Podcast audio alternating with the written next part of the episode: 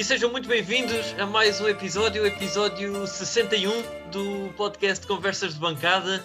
Hoje, eh, quinta-feira, devem estar a estranhar, não é o habitual, eh, lançamos sempre ao, ao, à segunda-feira a análise do jogo e o comentário, mas desta vez temos um convidado especial, temos uma entrevista. Uh, mas antes de introduzir o nosso convidado, eu, Henrique Carrilho, estou aqui acompanhado à minha esquerda dele, do Zé Pedro Correia. Olá, Zé. Olá, Henrique e uh, na frente o António Sanches, como de habitual. Olá, António. Olá, Henrique. Olá, ouvintes. E hoje uh, connosco temos o vice-presidente para a Cultura e Relações Externas da direção atual de Pedro Roxo e ex-vice-presidente da direção presidida por Campos Croa entre 95 e 2002 e também fundador e diretor do Jornal Académico entre 97 e 2002.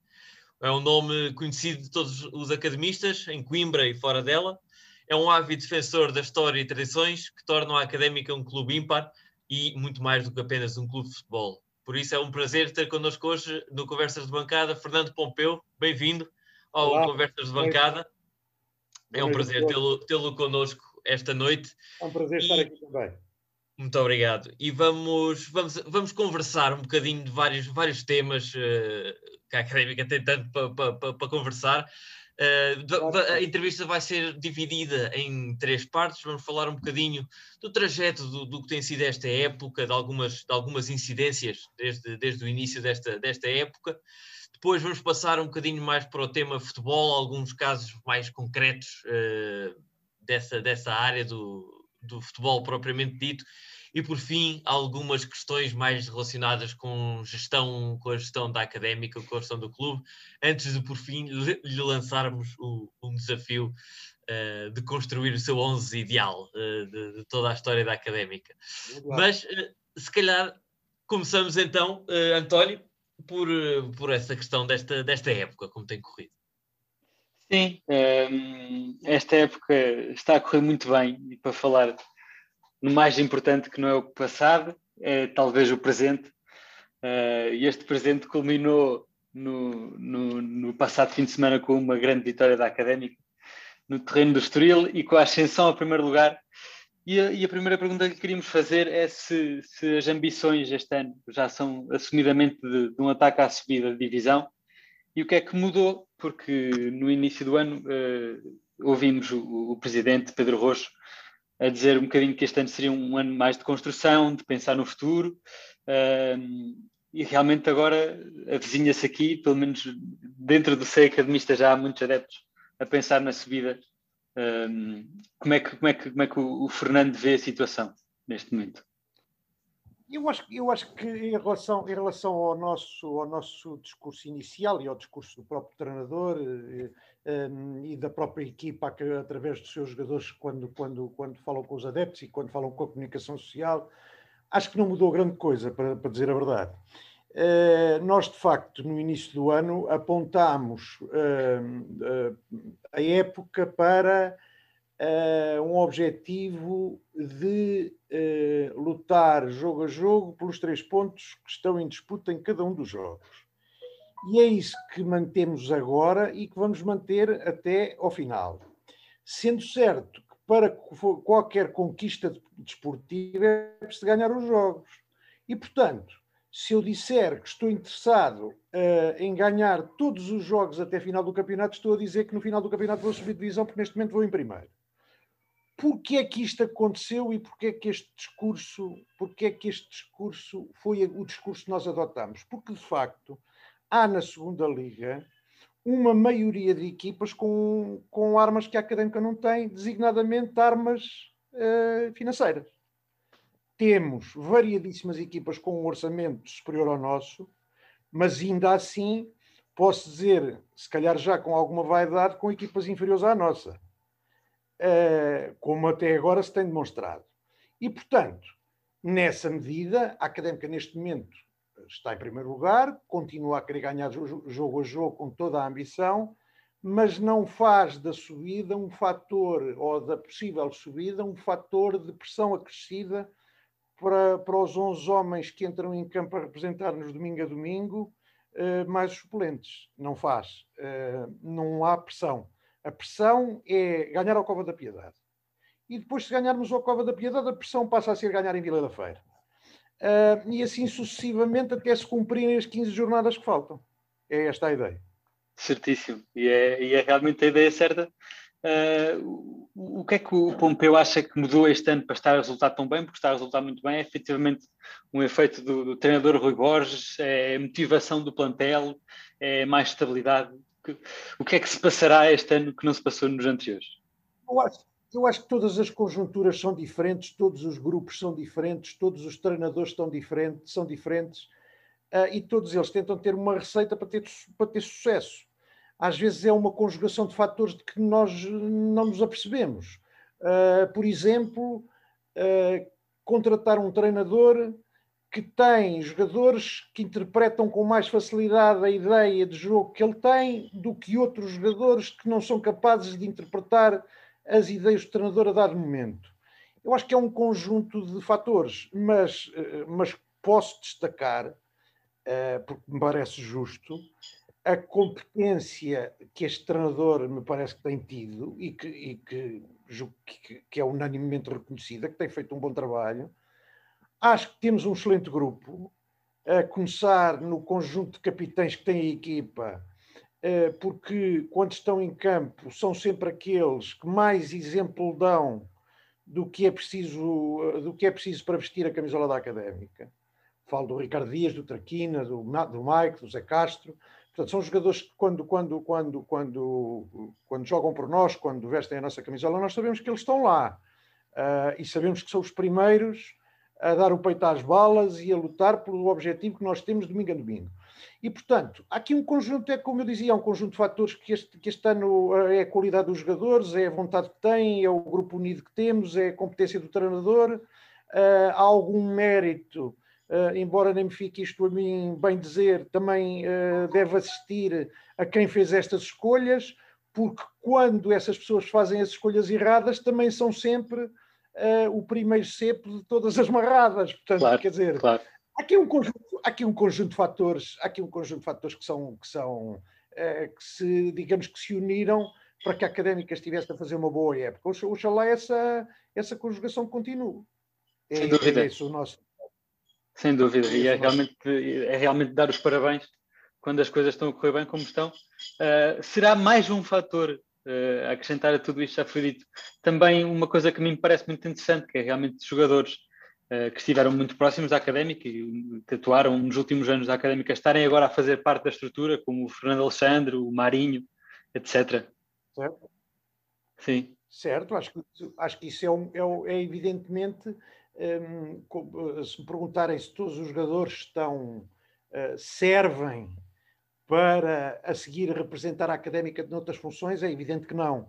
Mas há de facto um, um conjunto de jogadores que vão passando ao longo das épocas uh, que, mais identificado com o emblema, mais identificado com a mística, mais identificado com, com, com, com o nosso modo de, de, viver e de ser, uh, justificam que nós apostemos neles para dar alguma, alguma, alguma consistência e alguma lufada de ar fresco à estrutura, com gente que conhece bem o emblema e que conhece bem a camisola e que conhece bem os nossos, os nossos problemas e as nossas debilidades e que, e gente que mostrando muitas vezes competência dentro do campo, é gente que também é capaz de eh, mostrar competência fora dela noutras funções. Porque o tempo em que o jogador de futebol, em que a gente se ria quando os jogadores de futebol eram entrevistados, vocês já não são desse tempo, felizmente, mas eu sou, em que eh, um jogador que, que, que, que soubesse falar a comunicação social era, era, era raro, era raro, uhum. não é?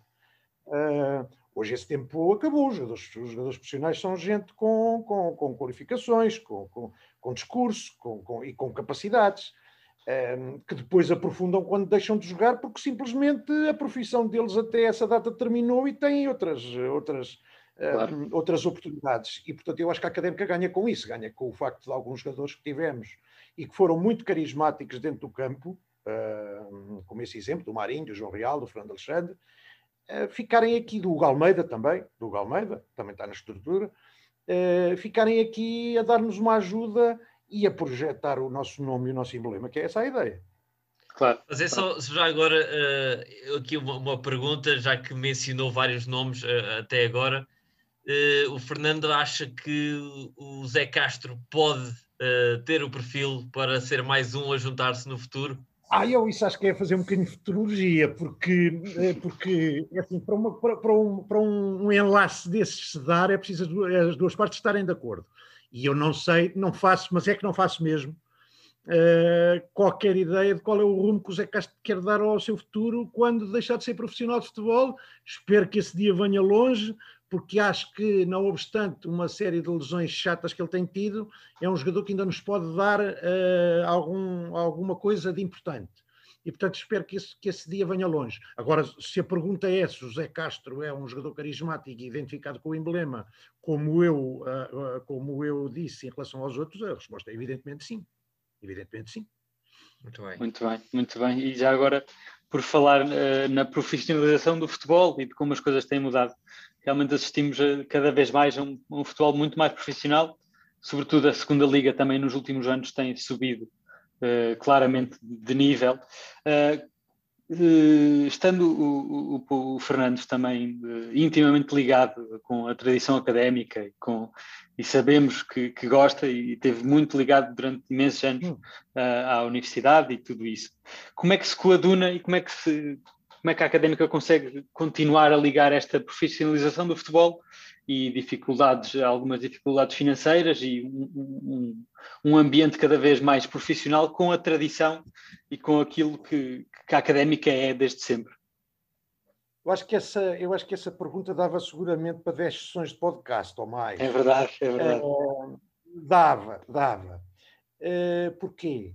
Por, por um lado, a académica uh, tem de obedecer a uma série de princípios que são que emanam da sua história e do seu ideário. Portanto, é uma equipa ligada à Academia de Coimbra, eh, que representa os estudantes, que, eh, que leva a cultura de Coimbra consigo e leva a mística de Coimbra consigo e leva a forma de ser de Coimbra consigo quando sai das portas da cidade para ir jogar fora. Uh, e é por isso que tem tantos adeptos espalhados pelo país que não são só de Coimbra. Uh, mas, por outro lado, uh, isto tudo às vezes tem de compaginar-se com uma, digamos, obrigação histórica que a académica também já tem de competir ao mais alto nível. E, portanto, estas duas coisas não são sempre muito fáceis de compaginar. Uh, por um lado, a académica tem um cariz uh, amador, académico, irreverente, mas por outro lado, o desporto profissional é uma coisa exigente. Exigente do ponto de vista financeiro, exigente do ponto de vista logístico, exigente do ponto de vista da, da estrutura, exigente do ponto de vista da competência das pessoas e, portanto, havia uma coisa que eu testava quando era estudante porque achava que era, que era, que era essencial, que era que a académica tivesse sempre FRA. E então havia alguns treinadores e alguns, algumas pessoas que nós às vezes contratávamos, que normalmente eram de fora, que diziam sempre isto não pode ser, não pode ser só FRA, isto tem que ser, portanto, associavam a história do FRA a uma, uma coisa um bocado baldas, pouco profissional, pouco, pouco e, e, e mais, e com poucas possibilidades de sucesso. Ora, o que nós temos que fazer é casar uma coisa com a outra casar uma mística que é inigualável. Não há nenhum clube português que tenha a mística da académica, porque não há nenhum clube português que tenha uma música própria, que tenha poesia própria, que tenha uma cor uh, que representa todo um universo de, de gente. Uh, não, há, não há nenhum clube assim. Não há nenhum clube assim. Podem procurar por todo o mundo que não há. Um, e, portanto, é preciso, nós, nós, se abdicarmos disso para ser um clube profissional, estamos a fazer uma asneira gravíssima e estamos a negar a, sua, a, nossa história. Se por outro lado só agarrarmos nisso e deixarmos de ser uh, uma equipa que quer competir ao mais alto nível, ou um emblema que quer competir ao mais alto nível, e não é só no futebol, é em tudo, é em todas as modalidades que eu defendo. Eu defendo que a académica tem uma responsabilidade desportiva histórica em todas as modalidades.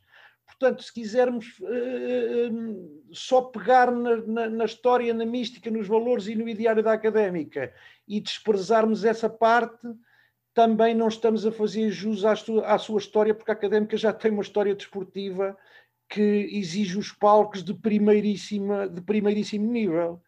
Uh, portanto, é as duas coisas, quer dizer, é, é tentar arranjar estruturas uh, nas diversas secções e organismos que sejam profissionais, competentes, que sejam sustentáveis financeiramente, que sejam empenhadas, que sejam formadas por gente que, que sabe do métier e, por outro lado, obviamente, caldear tudo isso com a, com a praxe, com a capa e batina, com, a, com o FRA, com, com, com, com, a, com a Mancha Negra, com os ultras da Mancha Negra, que tem evidentemente um papel importantíssimo e também muito especial na, na, na, na vida da académica.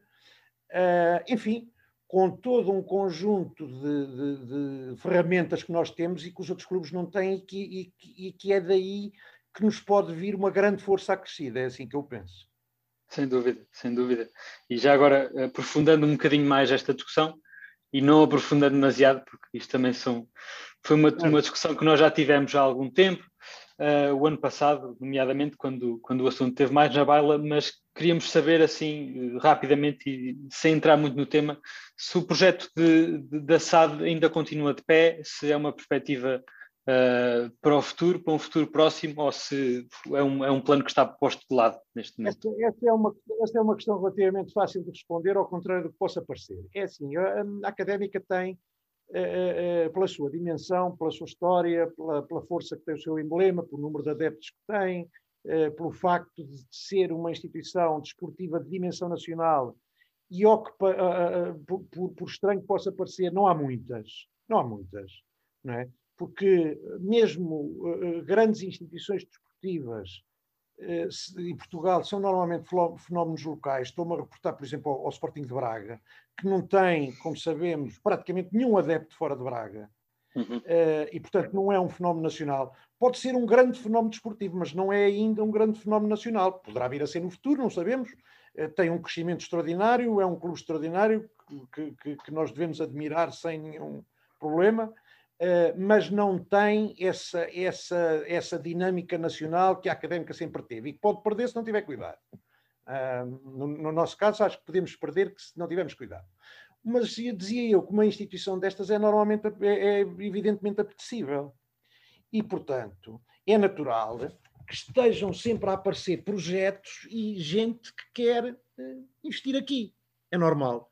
Percebem que a académica tem potencial, como nós também percebemos e o, o, o digamos, o, o, aquilo que cabe à direção é eh, ouvir essas propostas e se achar que alguma, alguma delas tem interesse para o nosso futuro, eh, levá-las à consideração dos sócios, porque quem manda na académica, não sei se foi sempre assim, podíamos lá ir, mas isso daria também 10 podcasts, mas quem manda na académica, enquanto nós estivermos aqui, serão sempre primeiro os sócios e depois nós para executar a sua vontade.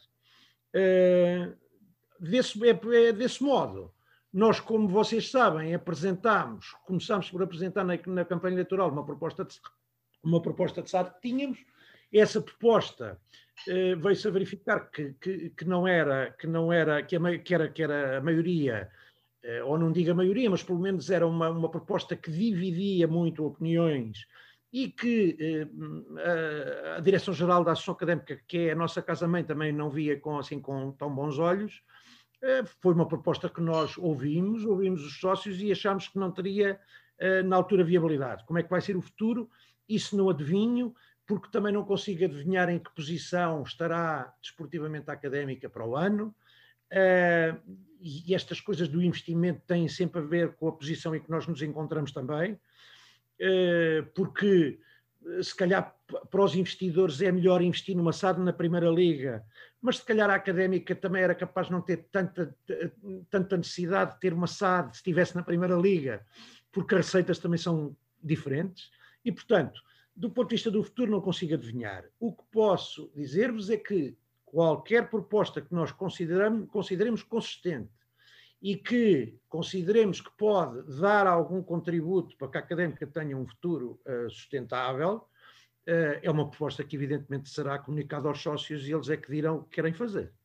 Claro, Claro, sim, sem dúvida. Mas já, e... já que falou, já que falou, deixa-me só perguntar, já, já, que, já que falou dessa, dessa questão de que os sócios eh, vão sempre, vão ser sempre eles a decidir e de que essa proposta não agradou muito à, à casa-mãe, uh, esclarecer apenas aqui uh, de forma muito, muito sintética se realmente é possível conciliar uh, uma SAD em que a académica não tenha a maioria da participação, ou seja, tenha menos de 50%, e manter o símbolo e o nome da académica. Isso foi algo que se falou bastante. Uh, aparentemente foi uma das razões que, que, que não agradou. Está, no, está nos estatutos da AC, essa possibilidade. Está escrito, possibilidade? Está escrito nos estatutos da AC. Certíssimo. E está escrito, e está escrito no protocolo que nós celebramos há pouco tempo que uh, a, associação, a, as sociedades que eventualmente venham a representar a Associação Académica de Coimbra ou AF podem utilizar o símbolo e o equipamento da AC desde que o sócio, o sócio o organismo autónomo de futebol tenha nas, nessas sociedades a maioria do capital social. Portanto, essa é uma questão que está fechada, está resolvida. Ou seja, Ou seja não é possível. É possível, é possível. É a académica ou a AF ser minoritária e manter o símbolo. Não, não, não, não, não, não, não. Desde, desde que tenha, o que, o que, está escrito no protocolo é que a académica, desde que tenha a maioria do capital, eh, pode criar sociedades que, que, que, usem o símbolo e o equipamento da ACE. Sim, é isso que está no protocolo. Certo. Desde que tenha a maioria do capital. Pois. Certíssimo, e já agora, já agora uh, uh, para falar um bocadinho, foi uma coisa que, que, também surgiu no início deste ano, e para falar desse, desse, desse acordo que, que, que, o Fernando também já falou, e da proposta que foi feita uh, por esta direção no início do mandato, no início deste ano surgiu um processo da empresa Guimarães Net, Guimarães Participações um, e aqui do, do, do, empresário Ricardo Guimarães, uh, presidente do, do, do, BMG, do Banco de Minas Gerais. De onde é que surgiu este, este, este processo e de que, de que, até que ponto é que a académica se chegou a comprometer com, de facto com, com o BMG?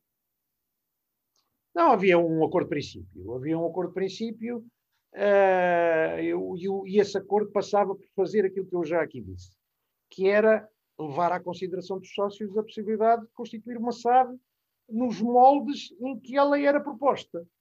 Uh, e foi isso que fizemos. Uh, e foi isso que fizemos. Esse é um dossiê que neste momento uh, poderá estar fechado,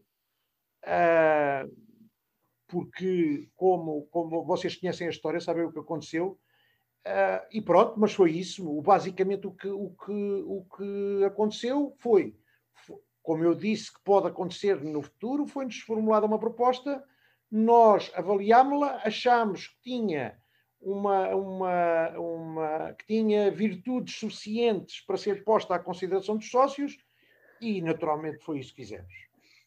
Nada de especial. Claro, certíssimo. Pronto, e, e, e já, agora, já agora, diz, diz Henrique. Peço desculpa, sem, sem, sem, querer estar, sim, sem, sem, estar a querer uh, repetir muito o tema, mas uh, temo, temo que possa, possa ainda continuar a haver algumas dúvidas e eu, e eu no meu caso, uh, ainda as tenho. Apenas perguntar se essa proposta que iria ser, ou, ou que, que, acabou de dizer que tinha, tinha virtudes suficientes para ser apresentada uh, aos sócios, sendo o que se falava na altura uh, que o, o, BMG teria, uh, corrija-me se, se estiver enganado, mas cerca de 60% do capital social da, dessa, dessa sociedade, Sim. A académica estava ciente de que poderia então perder o símbolo e o nome? Uh, estava de acordo com isso? Estava disposta não, não, a avançar com isso? Não, não. Não, não, porque isso, eh, eu próprio disse isso numa, numa Assembleia Geral em que esse tema foi abordado. Não, porque isso nunca nos passou sequer pela cabeça. Evidentemente que qualquer, qualquer proposta de SAD que passe por eh, nós abdicarmos do nosso símbolo histórico, da nossa cor preta e da nossa ligação à casa-mãe e à universidade, é para esquecer. Portanto, evidentemente que se tivéssemos tido consciência de que haveria resistência a esse propósito e a esse nível, o, o processo nem teria sequer uh, provavelmente avançado tanto. Uh, não há nenhum drama nisso. Não há nenhum drama nisso. Não, não, nunca ficou, nunca foi hipótese haver aqui nenhum tipo de corte, nenhum tipo de, de, de, Nunca foi hipótese. Então foi esse o motivo que fez com que a direção acabasse por não apresentar oficialmente a proposta em, em Assembleia Geral? Isso foi mais ou menos dito publicamente, mesmo na própria Assembleia Geral, em que nós pretendíamos alterar um artigo dos estatutos um, e, que, que, se fez para esse efeito, foi dito isso várias vezes. Quer dizer, e o próprio Presidente da Direção-Geral uh, falou nessa Assembleia. Quer dizer, esse é um processo que eu acho que, que, que, está mais ou menos encerrado. Uh, foi público, as posições das pessoas foram, foram públicas e eu não considero nenhum drama eh, nem, nem falar dele, uh, nem falar dele, nem, nem considero nenhum drama que nós, que nós o tenhamos apresentado e que ele não tenha prosseguido. Não, não acho que é normal. Todas as, todas as instituições com o potencial que a académica tem e com a força que a académica tem são naturalmente atrativas para, para, para investidores. Esses investidores aparecem, se interessam, a gente analisa as propostas e, e submete-as a quem de direito umas, umas vão avante, outras não. Aliás, nós em Portugal temos uma série de, uma série de processos uh, uh, tendentes à criação de SADs de clubes que depois acabam por não, porque acabaram por não, por não vingar, ou porque os sócios não aceitaram, ou porque, ou porque as duas partes não chegaram a acordo. Enfim, eu acho que isto é, é normal no domínio do futebol profissional de hoje, que envolve, como vocês imaginarão e como sabem, uh, verbas muito avultadas, que não é propriamente nenhuma brincadeira andar claro no futebol profissional, é normal que apareçam investidores e que, e, que, e que nós analisemos as propostas destes. Não acho que isso seja muito, muito dramático e acho até que hum, essa coisa de, de, de, de, desunir a académica à volta de uma coisa destas, uh, uma coisa destas não tem importância suficiente para desunir a académica. Antes, pelo contrário, eu acho que as pessoas, eu acho que as pessoas devem estar abertas a ouvir propostas, abertas a olhar para caminhos, eh, mas no fim da discussão desses caminhos e da análise destas propostas, voltamos todos a ser da mesma cor e do mesmo emblema. E essa cor e esse emblema nunca estarão em causa, pelo menos enquanto uh, esta direção cá estiver. Certíssimo, certíssimo. Uh, e já agora, para, para, fechar aqui o meu capítulo, um, a académica este ano uh, tem-se verificado, uh, nomeadamente ao nível da comunicação, uma grande melhoria, uh, quanto mais não seja pela a reformulação da, da loja online. Tivemos, na, na, altura em que foi da, da prestação de contas, uh, foi, foi bastante elucidativo e, e, a comunicação que foi feita aos sócios foi bastante boa e dá-nos a sensação que, que, que, está a haver aqui uma, uma comunicação, não só nas redes sociais, mas no geral, bastante boa uh, da académica, algo que, que, alguns, alguns adeptos se queixavam há uns anos que não seria assim tão boa. O que é que mudou e porquê é que mudou agora esta comunicação da académica? É assim, eu, eu, eu, eu costumo, dizer, costumo dizer e tenho dito isto, que a académica, uh, tendo a dimensão que tem, e quando falo de dimensão, quer dizer uh, uma dimensão infraestrutural, financeira, logística, de recursos humanos, tendo a dimensão que tem, há uma coisa que tem que é muito maior que a sua dimensão real, que é a pressão. Nós temos pressão de clube eh, grande, ou diria, muito grande. E porquê? Porque temos uh, 160 mil seguidores nas redes sociais, porque temos dois jornais diários só na cidade a falar todos os dias da académica, fora os jornais desportivos, eh, porque temos adeptos espalhados por todo o país, eh, a maior parte deles unidos numa rede de antigos estudantes da universidade, eh, porque temos casas fora de Coimbra que estão sempre a olhar quer para o futebol, quer para as outras modalidades, mas em particular para o futebol, e portanto temos uma grande pressão. Mas esta pressão ao mesmo tempo é potencial, como é evidente, é? é potencial porque os outros clubes não têm isto. Uh, e então, o que é que nós temos que fazer? Temos que fazer um esforço para chegar às pessoas e para melhorar nas diversas áreas. E hoje, uh, quando começámos isto, eu estava a brincar, a, a dizer-vos que era do, a brincar, e não era assim tão a brincar, que era de uma geração info-excluída, mas uh, sendo dessa geração info-excluída, não deixo de ter a noção de que o contacto contacto eletrónico entre as pessoas é hoje uma coisa completamente uh, fundamental, diria mesmo básica já.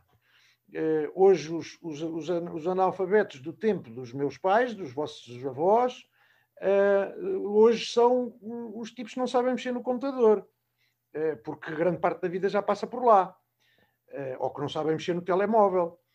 Eh, e, portanto, nós tínhamos forçosamente que fazer este esforço de chegar às pessoas. Eu julgo que sim, que tem melhorado um, e que, e acho que os sócios da académica reconhecerão isso. Um, acho que há passos que se deviam ter dado já uh, bastante antes, e não estou só a falar destas últimas direções. Eu acho que há coisas que nós já devíamos ter feito, uh, sobretudo do ponto de vista do, do contacto com, com, com com os nossos adeptos espalhados pelo país, porque uma coisa é falar para os de Coimbra que estão sempre aqui a conhecer as nossas notícias, mas eu tenho muitos ex-colegas da universidade que são, pá, que são do Alentejo, eh, aqui como o nosso amigo, que são de, que são de Trás-os-Montes, que são, e que as poucas notícias que ouvem da académica são é através, de, através das redes sociais que eles frequentam uh, e através das poucas coisas que a Bola e o Record trazem escrito uh, duas vezes por semana uh, sobre nós. E, portanto, é fundamental manter esta malta toda unida, manter esta malta toda muito informada sobre o que aqui se passa e também aproveitar o potencial deles existirem para crescermos. Uh, e, portanto, é nesse sentido, a, a, o, o, esforço tem sido feito e tem sido feito um esforço, eu também acho isso, uh, tem sido feito esse esforço.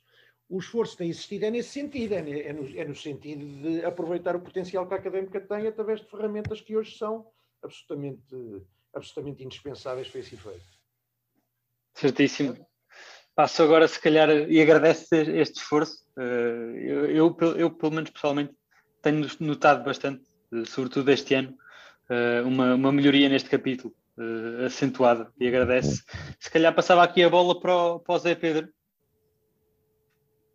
Sim, e aproveitamos até para fazer talvez uma ponte entre esta última conversa, esta, eh, entre este último tópico e o, e o, e o próximo que eu vou questionar, uh, que vamos entrar agora numa temática mais virada para aquilo que é o futebol uh, e daquilo que a, que a, direção está ligada ao futebol, que a nível mais, mais global acabam por ser as transferências, no fundo, e perguntava-lhe também por ordem cronológica Uh, logo no início deste mandato, de, do seu mandato e do, de Pedro Roxo, da direção de Pedro Roxo, há um caso que, pelo menos aqui a nós os três, ou nós os quatro, contando com o nosso colega que não está aqui presente, que nos fez um pouco de espécie, que é o caso de, o caso de Reco, que foi uma transferência que não ficou muito clara para muitos adeptos e muitos sócios, e gostaria de perguntar um, como é que, o, que é que, o que é que aconteceu no caso de Reco, se em que moldes é que se deu este negócio, se a académica terá alguma compensação financeira uh, futura ou se teve, e por contar também, uh, a nível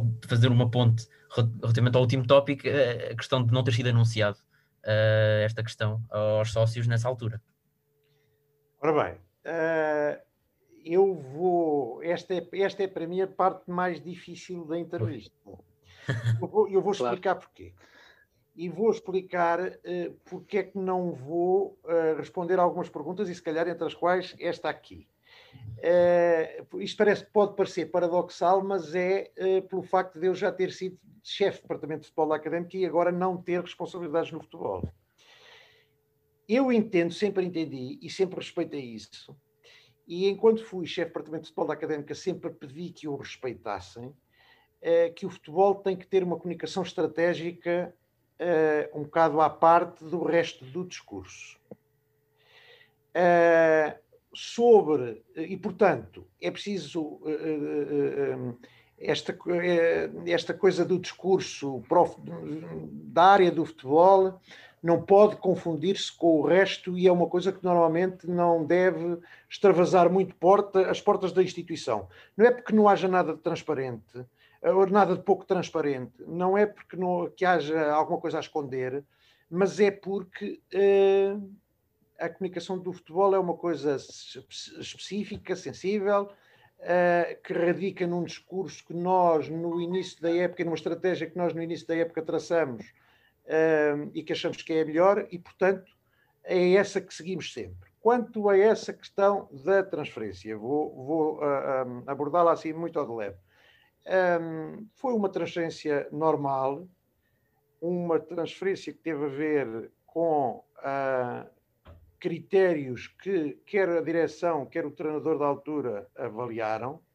e com os interesses financeiros que a académica uh, tinha em que ela se concretizasse nos moldes em que nos foi apresentada. Eu sei que isto é pouco, uh, mas é isto. Ou seja, quando um jogador sai, o que é que nós avaliamos? Avaliamos se no plantel a saída é, uh, faz muita moça ou não. Avaliamos não só quanto se ganha, mas muitas vezes quanto se poupa e onde é que essa poupança pode ser investida para fortalecer o plantel. Portanto, muitas vezes eh, as pessoas pensam que eh, quando sai um jogador, diz Ei, este jogador sai a custo zero.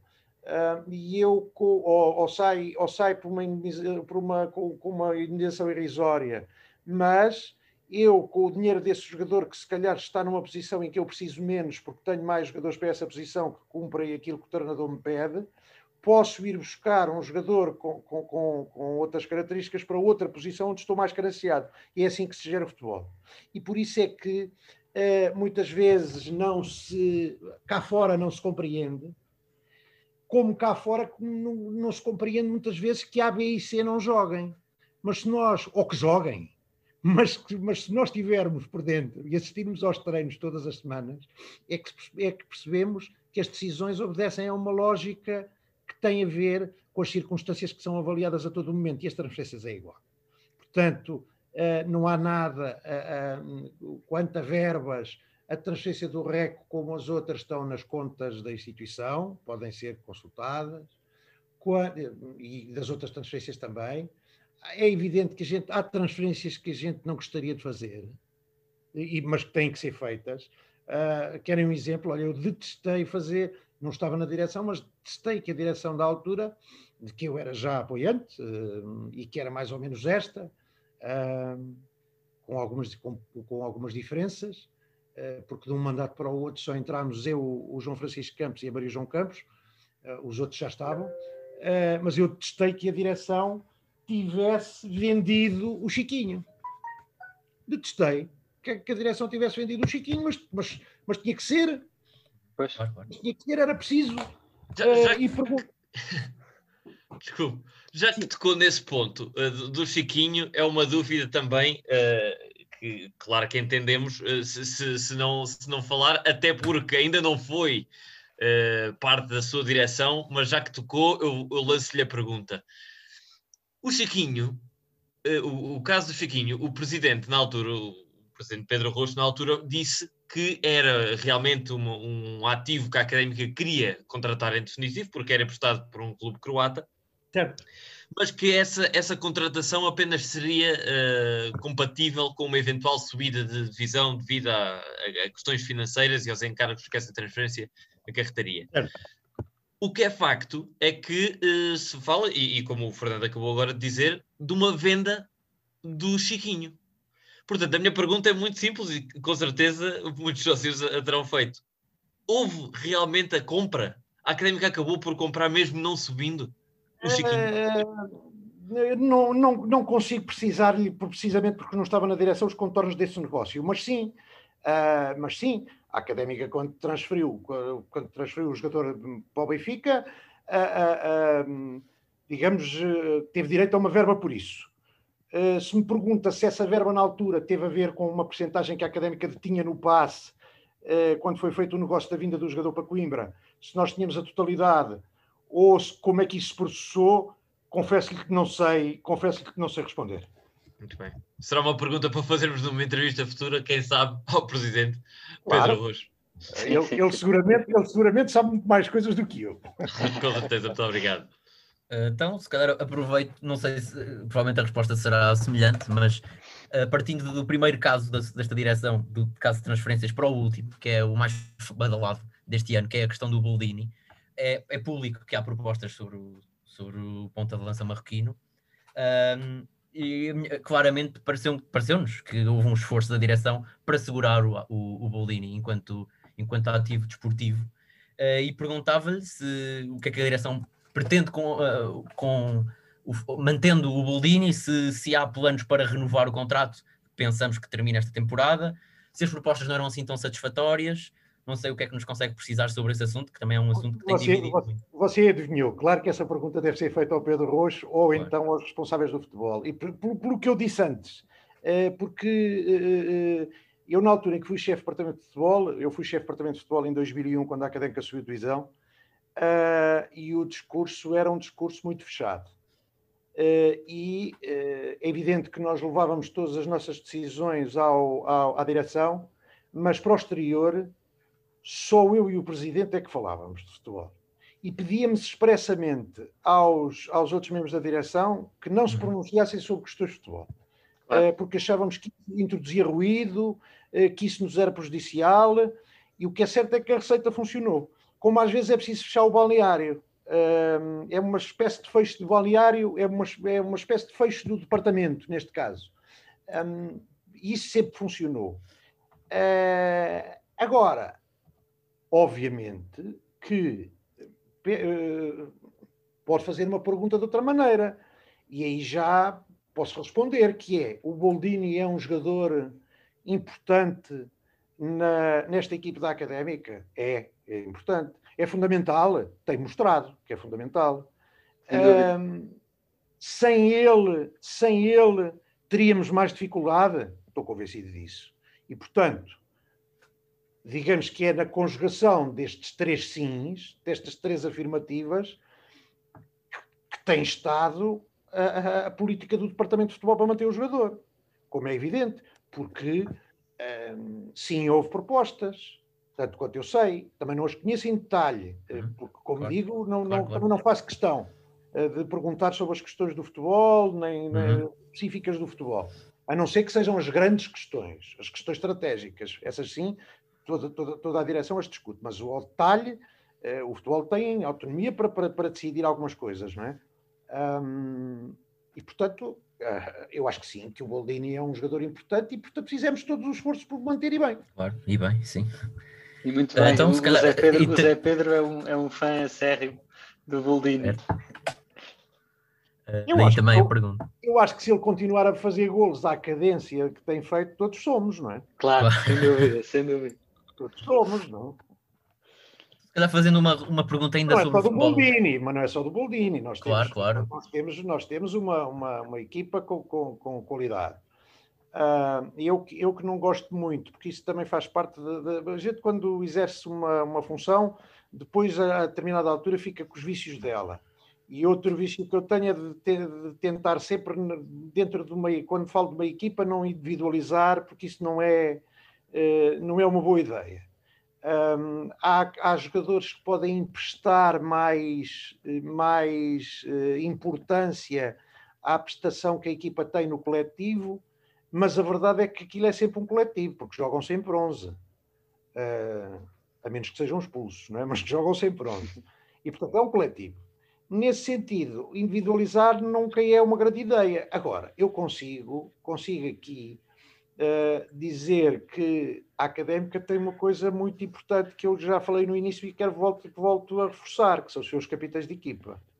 Uh, e que são eles que, do ponto de vista do balneário, uh, digamos, marcam o ritmo daquilo que é o grupo.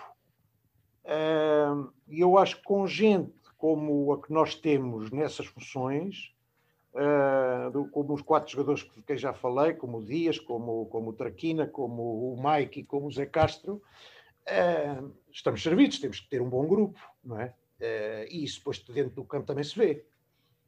E, portanto, eu, acho que, eu acho que esses podem ser justamente destacados, não tanto por serem individualizados como jogadores, mas porque exercem funções que são importantes para o balneário, porque são eles que, que, que a, a, quem nós as entregamos e, são muito, e são muito importantes nesse, a esse nível, não é? Claro. claro. Então, ainda sobre o futebol, se calhar perguntava-lhe algo que se calhar está mais no, dentro do seu, do seu dia a dia e que uhum. se talvez você tenha tido alguma cota parte neste assunto, que, é, tendo em conta que o Fernando é vice-presidente da Cultura e para a Cultura e Relações Externas, uma questão que não foi abordada pela direção, mas que se foi noticiada, não sabemos se é verdade ou não, que era uma possível parceria com a, o, o clube espanhol da Real Sociedade de onde veio o jogador Zurdin Tior, que entretanto já, já abandonou o clube, e que, uh, sendo parceria oficial ou não, o que é certo é que não deu mais jogadores para além de Zurdin Tior, nem outras vantagens à, à equipa da Académica. Eu acho que, é, eu acho que as notícias dessa, dessa parceria são manifestamente exageradas. Ok, pois. E ao invés, ao invés, há uma parceria que não foi noticiada, mas que aparenta ter muito mais vantagens para a equipa, que é, que é uma parceria entre aspas com o Sporting de Braga, que já época passada tinha resultado com o empréstimo de Francisco Moura, que foi sem dúvida acertado, e esta época com mais, diria, pelo menos três, uh, com, três jogadores uh, para, para, esta temporada, são eles o Fabiano, o Sanca e o Fábio Viana, que parece-me que todos eles têm sido úteis até agora, uns mais que outros, mas todos eles têm sido úteis. Não sei se isto é uma parceria com pernas para andar, se a direção procura manter estes laços uh, e, e pergunto-lhe também o que é que este clube, particularmente o Braga, ganha com, com esta, esta parceria, entre aspas, ao ceder jogadores à, à académica.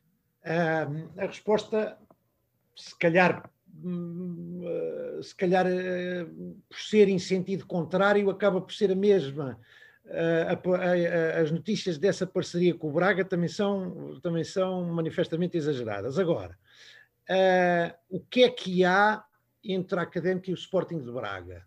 E não só com o Sporting de Braga. O que há é que a Académica tem, de facto, um bom relacionamento com a generalidade dos clubes uhum. uh, e o Departamento de Futebol da Académica está atento e conhece os jovens valores dos clubes uh, com mais poderio e que podem estar disponíveis. Claro estes são dois fatores que eu acho que levaram a que nós tivéssemos contratado uh, esses três jogadores de que falou. Uh, e, portanto, uh, o, o, que significa, o que isto significa em termos dos três jogadores que vieram de Braga, eu acho que significa que o Departamento de Futebol da Académica é competente que está, que está a ser competente. Sim, sim. Está a ser competente. Eu vi escrito nas redes sociais, às vezes há, há coisas que a gente vê escritas. Eu também já, já, já estive do outro lado. O outro lado é nós somos todos do mesmo lado, porque somos todos da académica. E o facto de uns estarem na direção e os outros estarem na claque eh, pouco nos distingue, e eu penso genuinamente assim. Mas eu também já, já fui adepto sem responsabilidades diretivas. E se calhar também escrevi é, muita parvoíce, muita, muita. Mas eu, por exemplo, vi escrito nas redes sociais que isto era um interposto do Braga B. Uh, eu devo dizer-vos que, uh, assim, numa análise rápida desse interposto, quem dera que, ele, que o contingente fosse, fosse maior.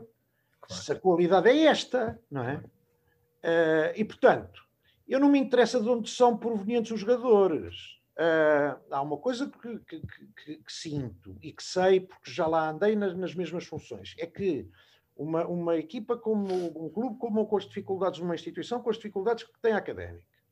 Eu não gosto de dizer clube porque nós não somos um clube, somos uma associação. Uh, mas uh, uma associação com as dificuldades que tem a académica, financeiras, para fazer um plantel competitivo, não, não tem muitas hipóteses de ter uma, uma equipa única e exclusivamente formada por jogadores que sejam seus. Tem que tentar recorrer a empréstimos. E no recrutamento dos empréstimos é que tem que ser competente. E eu acho que este ano claramente, claramente foi.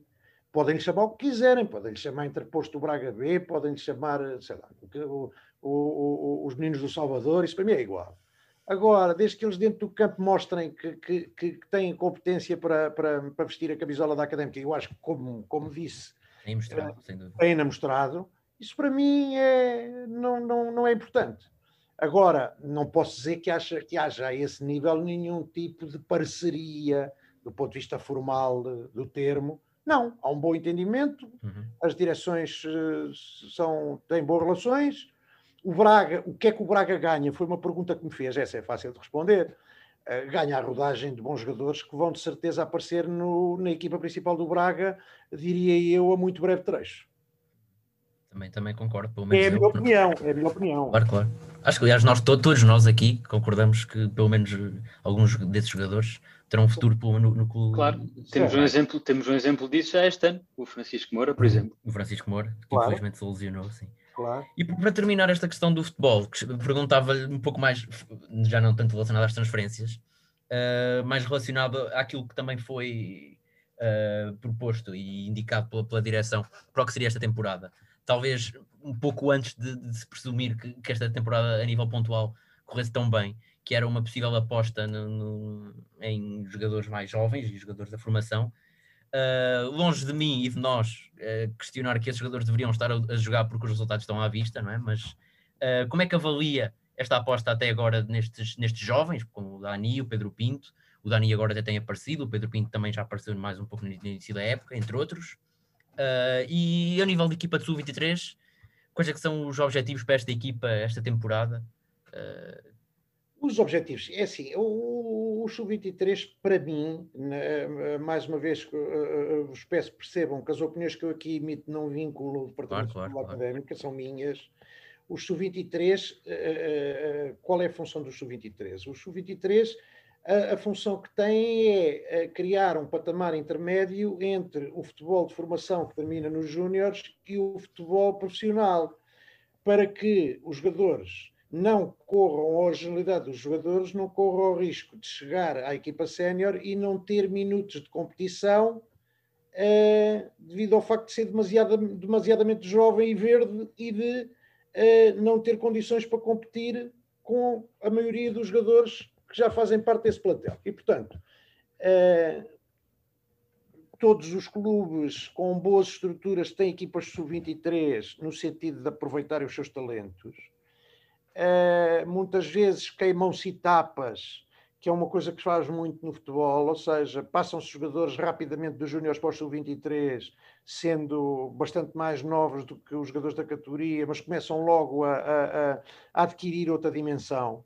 Lembro-me que uh, eu tinha um, no, no, na, na, minha antiga residência, tinha um vizinho uh, que era um, um absoluto fanático do Benfica e então a gente estava sempre a, a discutir futebol e ele uh, irritava-se porque hum, como é que é possível porem o João Félix e o João Carvalho e mais não sei quem na equipa B quando nós podíamos ser campeões júniores e não somos porque, porque eles são júniores. E eu então dizia, dizia pois é, mas o meu amigo para o ano vai querer ver dois ou três desses a jogar na equipa, a jogar na equipa do Benfica, na equipa principal, e se, se fosse campeão de júniores e se preocupassem que eles estivessem nesse patamar, se calhar só daqui a dois ou três anos é que os tinha lá. Queimar etapas é, é, é, uma, é uma coisa importante sempre que isso é possível. E mais tarde ele depois dizia-me: pá, você tinha razão afinal, esta coisa, os gajos, os miúdos chegam lá, chateiem, pá, um, um gajo ter melhor equipa que o Sporting e depois são os gajos campeões, pronto, aquelas coisas de, de, mas pronto, mas isto no futebol é assim.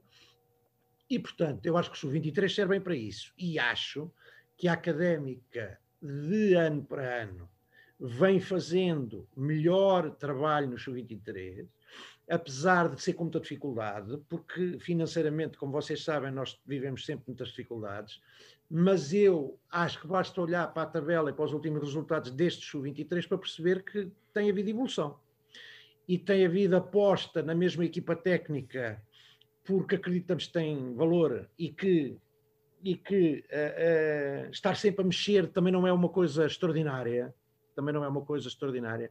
E, portanto, uh, acho que este trabalho se vai fazendo, que vão aparecer mais jogadores, que os que nós já temos na equipa principal, onde chegaram, ter oportunidades. O Dani já teve, o Dani já teve ainda muito recentemente. Um, e acredito que outros também vão ter. E acredito que temos miúdos no sub-23 que vão ser capazes de integrar o plantel da académica no futuro, com facilidade. Um, e não esquecer, nós, por exemplo, do, dos, dos sub-23 já fizemos uma coisa, que foi, uh, já vendemos um jogador que passou pelo sub-23 e que subiu rapidamente à equipa sénior e que depois foi vendido. Foi o Derek. Certíssimo. Uh, Portanto, o sub-23 já tem, eh, digamos que já podemos apontar-lhe dois ou três pontos positivos, porque há quem diga também que a gente só tem sub-23 para gastar dinheiro, mas não tem noção do que, do que na realidade acontece. Uhum. Sem dúvida, e até por essa questão de nível financeiro, fazemos aqui a ponte para, para a parte que o, que o Henrique que irá a, a, avaliar e perguntar mais aprofundadamente. Sim, e, e, fazendo essa, essa ponte, até porque o Fernando acabou de dizer que a académica vive tempos eh, financeiramente de, de, de, grande dificuldade, isso é público, não é? isso é sabido. A minha pergunta, e não querendo aqui, como há pouco o Fernando disse, uh, querendo, não querendo aqui fazer futurologia, mas uh, o presidente Pedro Roxo já, já referiu várias vezes, e lembra-me até no início uh, do, seu, do seu primeiro mandato, quando a académica desce de, de, divisão, dele dizer que cada ano na segunda, e creio que a expressão foi esta que ele usou, uh, cada ano na segunda era um prego no caixão da académica. Um, qual é o real impacto financeiro que uma eventual, uh, e quero sublinhar isto, é uma eventual subida uh, poderia ter ou, ou, terá nas finanças uh, da académica, na Muito prática, bem. na prática, no que é que isso se traduz para, para quem não está por dentro? Posso lhe dizer, a contrário, que quando se deste divisão se perdem 75% das receitas. Mais provenientes das, das receitas televisivas ou há mais. Uh... Não, é tudo. É receitas televisivas, sócios, tudo. Tudo. Uh, depois, e depois há outra, outra, outra razão que é, que, é, que, é, que é muito impactante e é, e é, e é fácil de perceber. Uh, nós podemos ter na, na segunda divisão uh, dois ou três excelentes jogadores, jogadores que até chegam aos grandes mas se estivermos na segunda divisão, vendemos-los se, vendemos sempre por um preço muitíssimo menor do que o faríamos se eles estivessem a jogar na primeira divisão. Uh, e, portanto, essa é outra, não é só a receita efetiva, mas é a receita potencial que também, que também é muito diferente por outro lado, por outro lado, conseguir montar uma equipa para tentar subir divisão, uma equipa que seja candidata à subida, é tão caro ou quase tão caro como como fazer uma equipa para a manutenção na primeira liga, o que significa o quê? Que nós temos quase os mesmos custos com menos 75% da receita. E, portanto, uhum. é extraordinariamente impactante, evidentemente. Muito bem, muito bem. Uh, e acho, acho que fica, fica claro. E outra, outra questão que uh, estar na Primeira Liga ou não, ou estar neste este ano, a questão reduzia-se a estar no, no, top 2 da Segunda Liga, mas é uh, a presença na, na, na, Taça da Liga, que é sempre um assunto que divide um bocadinho adeptos entre, entre a utilidade e os benefícios, o que é que a Académica pode ganhar e perder com essa participação entre dar um pouco de mais visibilidade uh, à equipa e, e, receber alguma compensação financeira, por um lado, mas por outro, uh, desgastando um plantel que não é o mais, o mais extenso que já tivemos. na luta por um troféu, não querendo minimizar, mas não é o troféu mais importante de, de, do panorama português.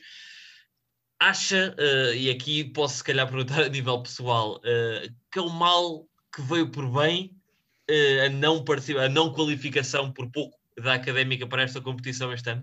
Vamos lá ver, eu gosto de ganhar.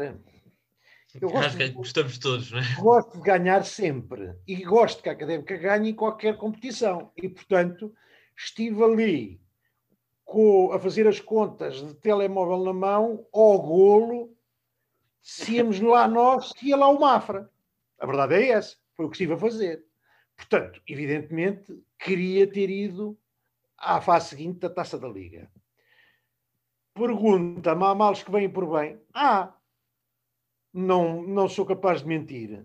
É evidente que quer a Taça da Liga, quer a própria Taça de Portugal, importa um desgaste que uh, tem interferência no campeonato que estamos a fazer. Mas é, atenção que essa interferência não é forçosamente negativa, porque também se dá uma, uma eh, muitas vezes uma interferência positiva de dinâmica, ou seja, nós estamos muito bem na taça, estamos a fazer umas flores na taça e no campeonato a coisa também começa a correr, uh, correr bem.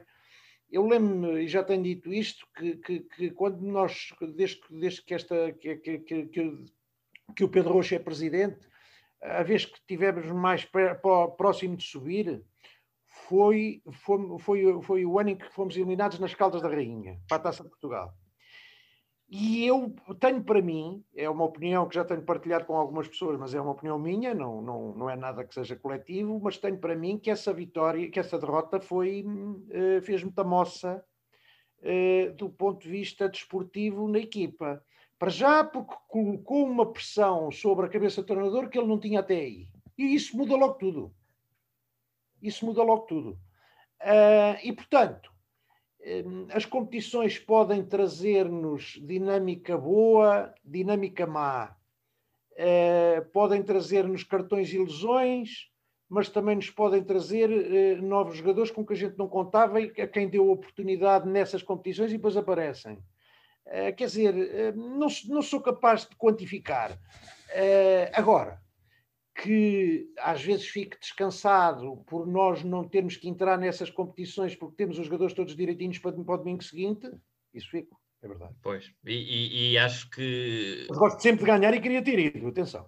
Claro, claro, claro, entendi, entendemos, uh, mas acho que também uh, aqui não, não, não, não, não dizendo nem difamando nada, apenas, apenas constatando alguns factos, uh, o Estoril que é um dos nossos principais adversários nesta, neste momento, pelo menos, tem sofrido um pouco uh, com, a, com, essa progressão fantástica na, na, Taça de Portugal. Coincidentemente ou não, uh, a prestação no campeonato uh, decaiu nessa, nesse período em que, em, que, foram progredindo na, na, Taça de Portugal. Portanto, daí a minha pergunta.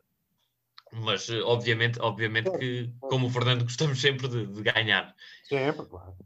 Mas uh, passando agora aqui a uma, a uma pergunta uh, diferente e, e, e, é um tema sensível do, do, do, fim do ano passado e, e do ano passado em geral. A académica uh, foi no, no passado dia 18 de dezembro, no, no fim de 2020, notificada por incumprimento da obrigação, da obrigação de demonstrar até 15 de dezembro a inexistência de dívidas salariais a jogadores e treinadores eh, referentes aos meses de setembro a novembro. Uh, tendo depois regularizado esta situação, atenção, uh, dias antes do fim do ano. O mesmo aconteceu mais cedo no ano, em, em março. Houve o mesmo, a mesma situação. A minha pergunta para o Fernando é muito, é muito simples. Uh, como é que se justifica aos, aos sócios, que, que, como, como acabou há pouco de, de mencionar, são, no fim, quem manda na académica e, e devem ter essa, essa, essa informação. Uh, faço aqui esta, essa assunção. Uh, como é que se justifica esta regularização em apenas 15 dias deste tipo de situações? Uh, ou seja, o que é que se faz em 15 dias uh, que não é possível fazer antes de forma a cumprir então os prazos previamente estipulados? É, muita coisa, muita coisa que se faz nesses últimos 15 dias e muita coisa que não se consegue fazer. Olha, basta que, uh, vou-lhe dar um exemplo, que é mais fácil para as pessoas perceberem. Basta que uh, as transmissões televisivas, como aconteceu o ano passado, em função de, de, de no início, do, e como aconteceu em, 2000, em 2020, desde março, basta que as transmissões televisivas e as, as prestações das, do pagamento das transmissões televisivas deixem de cair em função de ter havido uh, confinamento, para nós já não podemos pagar em determinado mês e só podermos pagar a seguir a ter sido feito o acordo com a Liga. Basta isso. Mas há outros fatores. Há outros fatores. Há fatores, por exemplo, de dívidas a clubes que uh, só se saldam quando é possível Agora, há uma coisa que, que global que explica isso tudo. É que a Académica é um clube, do ponto de vista financeiro, com muitas dificuldades. E, portanto, uh, o que fazemos é ir apagando fogos, tendo sempre, tendo sempre o cumprimento dos pressupostos de, de competição como uh, coisas absolutamente uh, coisas absolutamente fundamentais que não, não, não, podem ser uh, nunca postas em causa. E, portanto, às vezes é difícil negociar dívidas que temos com terceiros, às vezes é difícil e, uh, eh, um, ehm, parecendo que não, em 15 dias muitas vezes resolvem-se muitas coisas. Eu lembro-me no ano passado ter, ter, ter, ter havido situações de, de que, em que nós contávamos pagar este ou aquele mês a jogadores e funcionários e depois não conseguirmos eh, em, função das transmissões televisivas eh, estarem programadas para uma determinada altura e depois não, não, não, não o pagamento dessas transmissões não acontecer. Uh, portanto, são, são contingências diárias de quem vive sem dinheiro. Basicamente é isso. É um grande esforço, é um grande esforço. Nós, nós, eu, eu, eu acho que isso não, não serve de desculpa, nem deve sempre servir de desculpa, mas nós já tínhamos uma herança que era complicada, não só complicada porque era complicada em termos do passivo que, que, que herdámos, mas também fundamentalmente por, por, por herdarmos esse passivo na segunda divisão, onde ele não se consegue combater. Uh, onde ele não se consegue combater porque o dinheiro não chega nem para as receitas correntes, quanto mais para bater passivo. Um, e pronto, e, e, e, é assim que nós vivemos de ano para ano e de prego em prego, porque eu faço minhas as palavras do Pedro Rocha a propósito disso. Cada ano que a académica passa na segunda divisão é um prego no nosso caixão. Isso não tem dúvida nenhuma. Um, e nós temos que sair desta situação um, rapidamente. Quando digo rapidamente, não quer dizer que seja, que seja no imediato, ou seja, a obsessão não é que seja no imediato. Eu disse isso logo no início. Mas é preparar-nos para, uh, para ter um futuro que não seja este. Uh, e conseguirmos aqui gizar um plano um, nem que seja a médio prazo, para a académica sair desta, de, de, de, das circunstâncias em que se encontra, porque são complicadas. E é preciso que as pessoas ajudem, que as pessoas percebam. Eu, eu vi, por exemplo, a alegria que, que, que, que nas redes sociais uh, aconteceu, um, porque nós fomos ganhar ao Estoril, uh, mas é pena que só seja nestas alturas eu gostaria muito de ter tido também uma, uma, uma, alegria grande quando inaugurei a loja online ou o pagamento de cotas online, porque um, se todos nos ajudarem com um bocadinho da sua parte, uh, será seguramente mais fácil. E nós precisamos da ajuda de toda a gente e de mobilizar toda a gente, um, não só para este ano, mas para os próximos, porque a académica sem as pessoas não é nada. Um, e uh, festejá-la apenas quando está para subir divisão ou, ou, quando ganhou em casa do líder do campeonato é muito curto. Um, as pessoas esquecem-se facilmente, acho eu, e, uh, não queria dizer a cidade, mas, mas uma parte das, das pessoas da cidade esquecem-se facilmente da académica quando os resultados não são aqueles que acham que, deviam, que, que, que, nós devíamos ter. E depois, de repente, ganhamos um jogo ou dois, ou estamos para subir divisão e o estádio enche com 20 mil pessoas. Uh, eu gostava de ter, não gostava de ter as 20 para o jogo decisivo, mas gostava de ter sempre 6, 7 mil já era bom. E às vezes não tenho. Uh, e portanto gostava que se criasse essa cultura. Uh, nós vamos tentar fazer algumas coisas nesse sentido, até com, com, com, com, com estudantes, com a universidade, que é fundamental, um, porque nós precisamos ter outra dinâmica e essa dinâmica que, temos que ter passa muito pelo fator humano. Uh, essa, essa, é precisamente a, a, minha, a, minha, próxima pergunta, mas antes de passar para ela, uh, apenas ainda, ainda relativamente à questão financeira, entendi quando, quando o Fernando disse, uh, e obviamente qualquer sócio entenderia e entenderá facilmente que as circunstâncias em que estamos atualmente de pandemia não eram previsíveis e, hum, por isso a académica teve dificuldades como qualquer outro clube, atenção, seja claro. de primeira, de segunda liga, de qualquer país. Claro.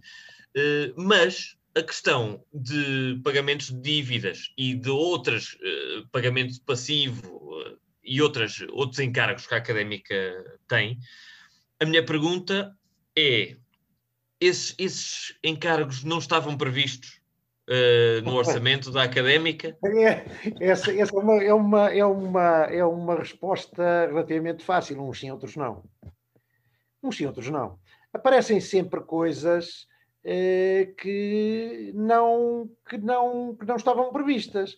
Basta, imagine, eh, basta que o seu orçamento tenha previsto um treinador e você, na, na, na época que orçamentou, em vez de um, tenha três. Aí estão, logo, coisas que não constavam do orçamento e que lhe vão mensalmente, e que lhe vão mensalmente colocar uma fatura muito mais alta para pagar. E às vezes para pagar, às vezes não, ou sempre, para pagar faseadamente, o que depois vai contender com outros compromissos que você tencionava pagar e que já não pode. Uh, portanto, isto uh, é, é, é, fácil traduzir a ideia. Numa, numa instituição que tem as nossas deficiências financeiras, nós, uh, se não trabalharmos muito e se não formos muito ajudados, o que nos li limitaremos a fazer será uma espécie de gestão da desgraça e de minimizar os danos o, o, o, o mais possível. Um, claro que estou a caricaturar isto, não é, não é uma coisa que seja insana, completamente insanável, nem é nada que, que, não, que, não, consigamos todos resolver. Mas estamos numa situação financeira muito difícil e, e, e portanto, uh, uh, o que se faz é gerir com muita dificuldade cada dia. E é preciso que as pessoas tenham consciência disso. Hum. E, e, já, já, que falou desse, desse, desse, exemplo, que é, é paradigmático, da, da questão do, do que estava planeado relativamente a treinador, um ou acabar por ser três, pode-se assumir ou pode-se depreender desse, desse, desse, exemplo que houve alguma espécie de, uh, e de, passar a expressão, uh, de uma académica a viver talvez acima das suas possibilidades? Ah, essa é a questão mais fácil que, que me formulou desde que começámos. A académica está a viver acima das suas possibilidades desde que eu me lembro. Desde que eu me lembro. Uh, é assim, vocês eh, no início fizeram uma apresentação minha uh, que naturalmente não incluiu algumas coisas. Eu, eu a primeira vez que fui, fui dirigente académico tinha 20 anos. Uh, e o presidente era o Dr. Mendes Silva, que infelizmente já faleceu. Depois trabalhei também com o engenheiro Anjinho na comissão executiva do primeiro congresso da académica, trabalhei, fui dirigente da direção do Dr. Fausto Correia, Uh, portanto, eu trabalhei dos últimos seis presidentes da académica, até porque também trabalhei com o Paulo Almeida, uh, numa comissão que foi criada para rever este protocolo que nós fizemos agora e que, em boa parte, esse protocolo tem, tem, tem, contida, tem contidas as, as conclusões dessa comissão. Portanto, dos últimos seis ou sete presidentes da académica, houve um único com quem não trabalhei, por razões que não interessa trazer para aqui, mas não, não, trabalhei com todos eles. Uh, apenas com dois deles fora da direção e com os outros quatro uh, na direção. Uh, e estou em condições absolutas de afirmar que a académica nunca teve possibilidades de ter as equipas que teve, porque se caísse na Real, estaria a jogar sempre no Campeonato de Portugal, na, segunda, na, na antiga segunda Divisão B. agora, é, é evidente, o dinheiro vai-se arranjando, vamos, vamos cumprindo os compromissos como podemos, mas há uma coisa que é muito difícil, que é fazer isto sem aumentar o passivo, particularmente quando se está na segunda divisão. Isso aí é, não, é, não é difícil, é impossível. É impossível. Uh, e, portanto, uh, é esta a realidade que vivemos. De facto, vivemos sempre acima das nossas possibilidades, sim. Eu creio que, por acaso até creio que, uh, esta época eh, é uma época em que a académica está a ser eh, ou tem sido o mais realista possível. Eh, e desse ponto de vista está a correr bastante bem, pelo menos para já, não é? mas pronto, mas, mas sim, mas, mas vivemos sempre acima das nossas possibilidades, sempre. E acaba por ser curioso a académica estar a sair-se tão bem num ano tão difícil para todos os clubes com, com esta questão da, da, da pandemia. São, são conjugações de circunstâncias que ocorrem nos anos e noutros não. Felizmente nestes estão a ocorrer, oxalá se mantenham. Exatamente, exatamente. Todos esperamos isso. Uh, e já agora, a última, a última pergunta, e como eu já tinha dito, uh, refere-se então a esse, esse tema da dinâmica que a académica está a querer criar com a cidade, com a universidade, com os estudantes, certo. e nesse, nesse campo, no início deste ano 2021, foi já anunciada a formalização de um protocolo com Muito a. Direção-Geral da, da, da, Universidade de Coimbra, que resultará na conversão automática, e corrija-me se eu estiver errado, uh, mas resultará na conversão automática dos estudantes da Universidade em sócios do Organismo Autónomo de Futebol. Uh, e esta medida eh, fez levantar algumas vozes menos satisfeitas Uh, e o que lhe pedi aqui era para clarificar a questão aos sócios. Pode esclarecer de que forma é que este protocolo vai, na prática, beneficiar a OAF e, e se vai ter um impacto financeiro relevante ou é apenas uma medida mais, digamos, entre aspas, simbólica e que visa compor assim mais as, as bancadas do Calhabé? Ora bem, eu há bocado disse que era a pergunta mais fácil que me tinha feito, agora se calhar é a mais difícil, ou uma das mais difíceis. Porquê? Uh, há aqui, há aqui uh, partes que eu, que, eu, que, eu, que eu intencionalmente vou ter que omitir aqui a esta entrevista, pelo simples facto de que uh, não está aqui só uma parte em causa, não está só a académica OAF em causa, mas, mas está a, académica e a casa-mãe. E a académica e a casa-mãe é que, a, académica OAF e a casa-mãe é que oportunamente anunciarão digamos, o desenho desta, desta medida que ambas entenderam tomar, porque há, há bocado uh, chamou-me a atenção para isso, disse, ah, a académica está apostada em, e sim, é a académica que está apostada em, quando digo académica, é a associação académica, o seu todo, a associação académica, e neste caso com a académica OAF.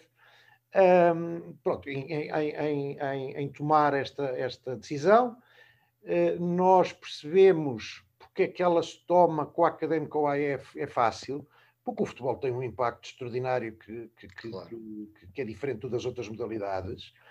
Uh, e, e, o que é que o, agora posso responder sem, sem, sem me referir em concreto ao que vai ser a medida, uh, porque isso acho que devem ser as duas partes a anunciar.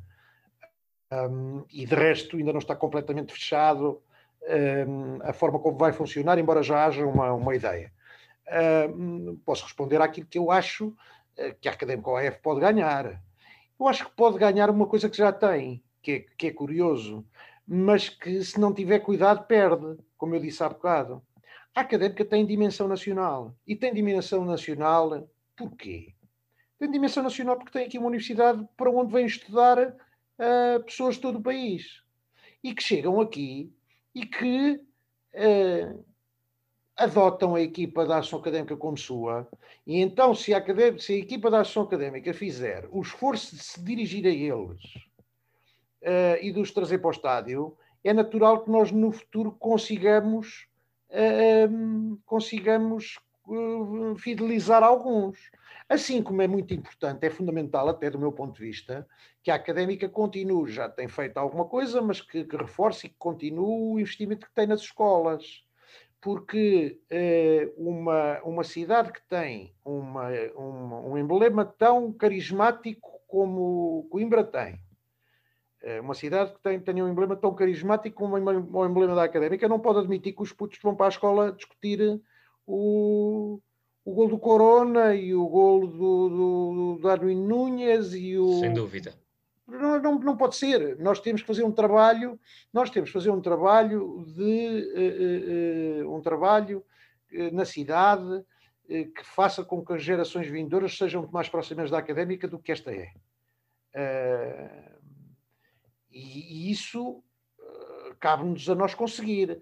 E eu acho que nós não podemos perder a dimensão nacional e esta medida dos, dos, dos uh, direcionada aos estudantes que as pessoas vão perceber que não é nenhum bicho de sete cabeças, uh, que vai, que vai trazer-nos uh, uh, provavelmente mais gente no estádio, que vai fidelizar alguma malta que não, que não estava à espera de se apaixonar pela académica e depois isso acontecerá.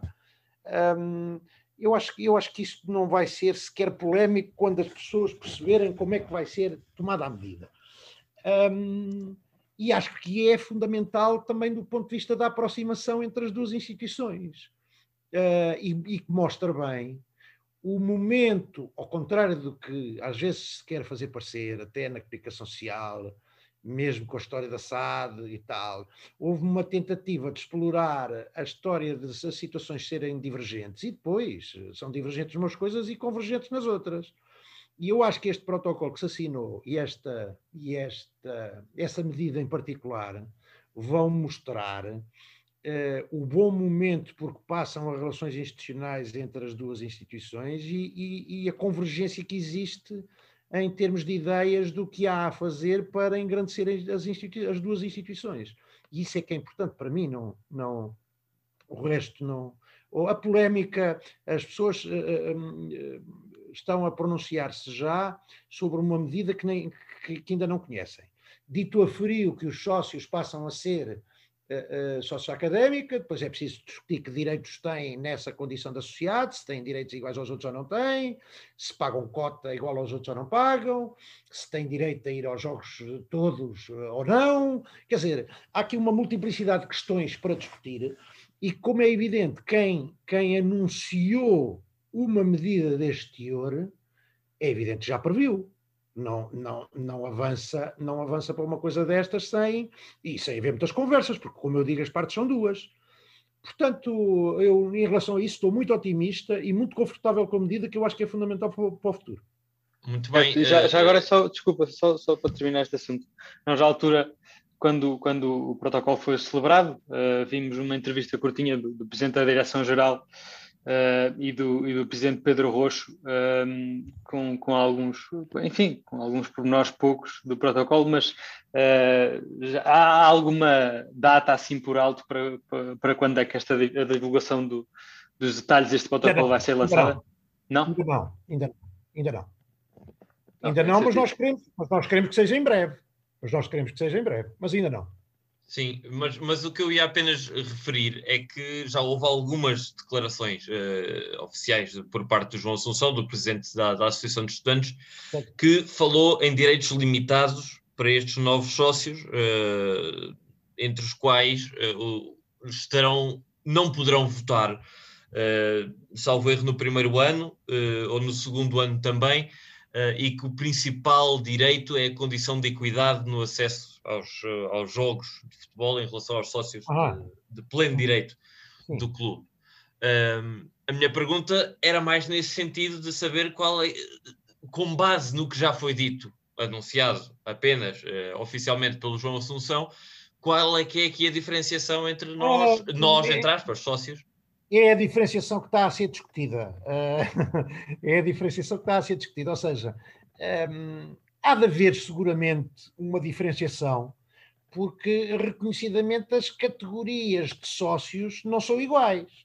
E essas decisões serão, uh, mais uma vez, primeiro sujeitas aos sócios da académica uh, para eles perceberem e para, e, para nós percebermos o, o, que é que eles pensam acerca de, de, de, das medidas que temos que tomar. Portanto, eh, eh, por um lado, temos a Associação Académica a discutir esse assunto, Uh, por outro lado, reconhecemos, isso é público e é, e é, importante, essa parte é importante, reconhecemos que esta, esta eventual nova categoria de sócios, e digo eventual porque ela ainda não foi formalizada, não é? Esta eventual nova categoria de sócios não é uma categoria de sócios igual às demais e que, se calhar, por não ser igual às demais, não lhe podem corresponder os mesmos direitos que têm, que têm as demais e, portanto, o que é preciso é encontrar aqui pontos de equilíbrio que beneficiem as pessoas que, tra que, que, que, trazemos para cá e que beneficiem as duas instituições. E eu, como digo, estou muito, muito, muito confortável com, com, essa, com essa questão. Acho que é uma, uma medida que é muito, muito importante para a académica. Acho que é uma medida que vai ser fácil de implementar e acho que é uma medida que, se nós uh, trabalharmos bem de um lado e do outro, pode aproveitar-nos bastante.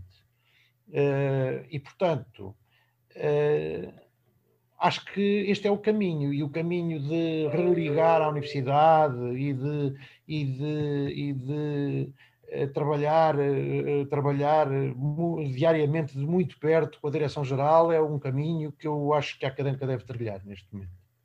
Muito bem. Uh, só, só, para, só para ter a certeza, uh, então, do que disse, depreendo que esta, esta, este protocolo só, só passará então oficialmente à ação mediante aprovação da Assembleia Geral? Não, o protocolo não. O protocolo não. Mas admito que, se for necessário, o protocolo não, o protocolo já foi assinado. É uma, é uma, é uma é, digamos, é uma, uma incumbência da, da, das direções. Um, é uma competência das direções. Agora, se nós, se desse protocolo ressaltarem medidas que tenham a ver com os estatutos das instituições, é natural que é, é, se tenham de expor à Assembleia Geral, e é nesse sentido, quer dizer, um, imagino que se for necessário, e eu estou a dizer entre aspas, se for, porque claro, não, claro. não estou a falar do desenho da medida, mas se for necessário criar uma nova categoria de sócios, é, terá de se equacionar que essa categoria possa ser levada à, à, à, à, Assembleia Geral, eventualmente, não é? Portanto, estou aqui a fazer um bocado de futurologia, não sei. Sim, sim, sim, mas entendemos. O que eu sei é que nós temos desenhado uma medida que, que as duas direções se comprometeram a tomar e, mediante o desenho que essa medida tem, depois vamos ver eh, que implicações é que isso tem, se, se necessita de aprovações especiais ou não, eh, se, pronto, essas coisas todas. Repare que, por exemplo, no Estatuto da Académica, para aumentar o valor de cotas, é preciso, é preciso obter a aprovação da Assembleia Geral. Portanto, eu não posso, eu, vice-presidente da Académica, não posso aumentar as cotas agora para 500 euros por mês. Tenho que perguntar à Assembleia Geral se ela me autoriza isso. Portanto, eu não sei o que é que desta medida pode vir no futuro a exigir eh, determinado tipo de aprovações e determinado tipo de, de validações, digamos assim. Muito bem, foi, foi, foi perfeitamente respondida uh, a questão e, e, acho que na medida do possível foram esclarecidas as dúvidas relativamente uh, a este tema. E para concluir esta, esta entrevista, que já vai longa, uh, não sei, António, Zé Pedro, se querem lançar então o último desafio que temos para, para o Fernando. Já agora, sim. Uh, o último desafio é um desafio que nós fazemos a quase toda a gente que passa aqui, sejam uh, entrevistados como, como, como, o Fernando e como já tivemos o Reco também o Traquina, sejam outros convidados que vêm fazer comentário como nós. mas neste caso o desafio é qual, qual será o 11 de eleição de sempre do, do Fernando mais treinador da Académica. Ora bem, nunca, nunca fui capaz de me pronunciar, de me pronunciar sobre, uh, uh, porque acho que isso é injusto, sobre os jogadores que não vi jogar. Posso responder a esse desafio se for com os jogadores que eu vi. Certíssimo. Uh, porquê? Porquê?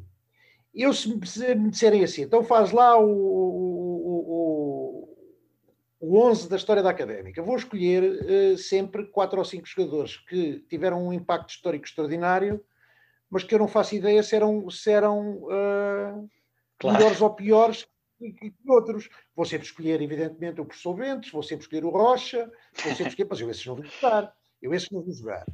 Uh, portanto, eu posso tentar fazer aqui com os jogadores que vi jogar, mas com os jogadores que vi jogar é uma loucura, pá, porque, porque eu era capaz de escolher quatro ou cinco jogadores para cada posição. Já foram uh, bastantes que passaram cá, não foi? Sim, com muita facilidade, e bastante, e grandes jogadores, e grandes jogadores. Sem dúvida. Mas uh, porquê? E depois, ainda, ainda por cima, eu ainda tenho uma, um leque mais ou menos alargado de épocas que me lembro de ver.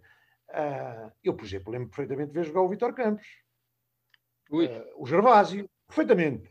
perfeitamente. Acho que isso só, só enriquece o desafio, não é? Uh, enriquece e torna mais difícil, torna, torna, torna isto muito injusto. Claro, uh, certamente, só podem entrar 11, não é? Torna isto muito injusto, mas então vamos lá ver. Vamos lá ver. Deixa-me cá ver. Se eu, se eu posso. Ora bem, guarda-redes. Eu houve dois guarda-redes que gostei sempre muito de todos os guarda-redes que vi. Eu acho que num guarda-redes o importante não é só a qualidade, mas também é o carisma e a presença. E a maneira como, como a presença que se tem na baliza e eu gostei, gostei, gostei muito sempre de um guarda-redes que nós tivemos, que é um grande amigo meu, uh, que é o João Marrafa, gostei sempre, mas também muito do meu querido Pedro Roma. Do meu querido Pedro Roma. E portanto, entre, esses dois não vou escolher. Escolham vocês um desses. Pronto. Depois, laterais direitos, o melhor que eu vi jogar, vocês uh, acho que não conhecem, que é o Arthur Correia, que era conhecido pelo russo e que jogou além na Académica, no Sporting, no Benfica e na equipa que era mais famosa na altura em todo o mundo, porque era a equipa que contratava todos os melhores jogadores do mundo, que era o Cosmos de Nova York. Era o Artur Correia, é, é o russo. Onde jogou também Pelé e Eusébio. Isso, isso mesmo, isso mesmo. Eu julgo até que o, que o Arthur jogou lá com o Pelé. Eu julgo até que foi na mesma altura. Pronto. O Arthur, o Arthur era, era, era, era, era o craque claro que foi internacional, não era o lateral direito cativo da seleção dessa altura, que tinha alguns nomes vocês conhecem, o Oliveira, o Humberto Coelho, o, João Alves, uh, pronto, esse era o Artur Correia. Depois outro, um central que vocês também não conhecem, e que, e que, era um jogador maravilhoso, que eu infelizmente já consegui só ver na, segunda, na sua segunda passagem por Coimbra, uh, mas que ainda dava para ver, e portanto já em final de carreira, mas que ainda dava para ver que era um jogador extraordinário, quem chamava o Pantufas, que era o Rui Rodrigues, e que jogou no Benfica também, além de, além de na Académica, o Rui Rodrigues, e conheço, tenho, tenho, tenho o privilégio de conhecer pessoalmente. Depois, outro, outro central, epá, eh, nós tivemos muitos, mas quer dizer, eh, este, esta escolha aqui nem será talvez pelo impacto que teve na académica, mas será pelo conjunto do impacto que teve na sua carreira. Eu acho que o Fernando Couto era um uhum. jogador, era um jogador extraordinário, não é? Sim, sem dúvida. Como, como o, o, o, o, Dimas, o Dimas que eu escolho para o lateral esquerdo, foi um jogador extraordinário, ainda por cima tem uma história extraordinária também que eu que acredito que vocês não conheçam, mas eu rapidamente conto. O Dimas era, veio da África do Sul, onde os pais tinham imigrado e decidiram, julgo eu, voltar. A história familiar não conheço bem, mas sei que ele vinha da África do Sul. E, portanto, vinha e veio jogar para a Académica, para os Júniores, como ponta de lança ou como extremo esquerdo. E foi nessa condição que conseguiu subir ao plantel sénior e ficar no plantel sénior. O treinador dessa equipa era o Vitor Manuel. E num, antes de um jogo, num aquecimento, o Germano, que era o defesa esquerdo titular, eh, lesionou-se no aquecimento. E quem é que vai, quem é que vai, tinha que ter um esquerdinho, foi o Dimas. Eh, foi, foi, a primeira vez que, que jogou a, a, defesa esquerdo e a última vez em que jogou noutra posição qualquer, porque só parou na Juventus. Portanto, esta é uma história muito engraçada. Engraçado, Como por acaso, como por acaso se pode uh, ter um dia de sorte que foi aquele. Arrancou uma joga. Claro, se calhar ele não tinha jogado a lateral esquerdo tão cedo e se calhar nas outras posições nunca seria o jogador que foi na, na, naquela posição adaptada. E portanto é uma história engraçada. E um Belo exemplo, bela história. Um grande jogador também. Depois, eh, eh, com os jogadores que eu vi, eu acho que, que, que, que dos mais antigos, eu acho que o Gervásio e o Vitor Campos são, são obrigatórios. São obrigatórios. O Gervásio e o Vitor Campos são obrigatórios. O Gervásio era um, um super capitão, além de ser um, um grande jogador. Ainda por cima, eu tive com ele uma relação boa de amizade e profissional, porque, porque trabalhámos, trabalhámos na mesma área. Uh, era uma pessoa excepcional, como excepcional era o Vitor Campos. Eram, eram, são figuras que tornaram a sua, a, sua, a sua partida, tornou a académica muitíssimo mais pobre.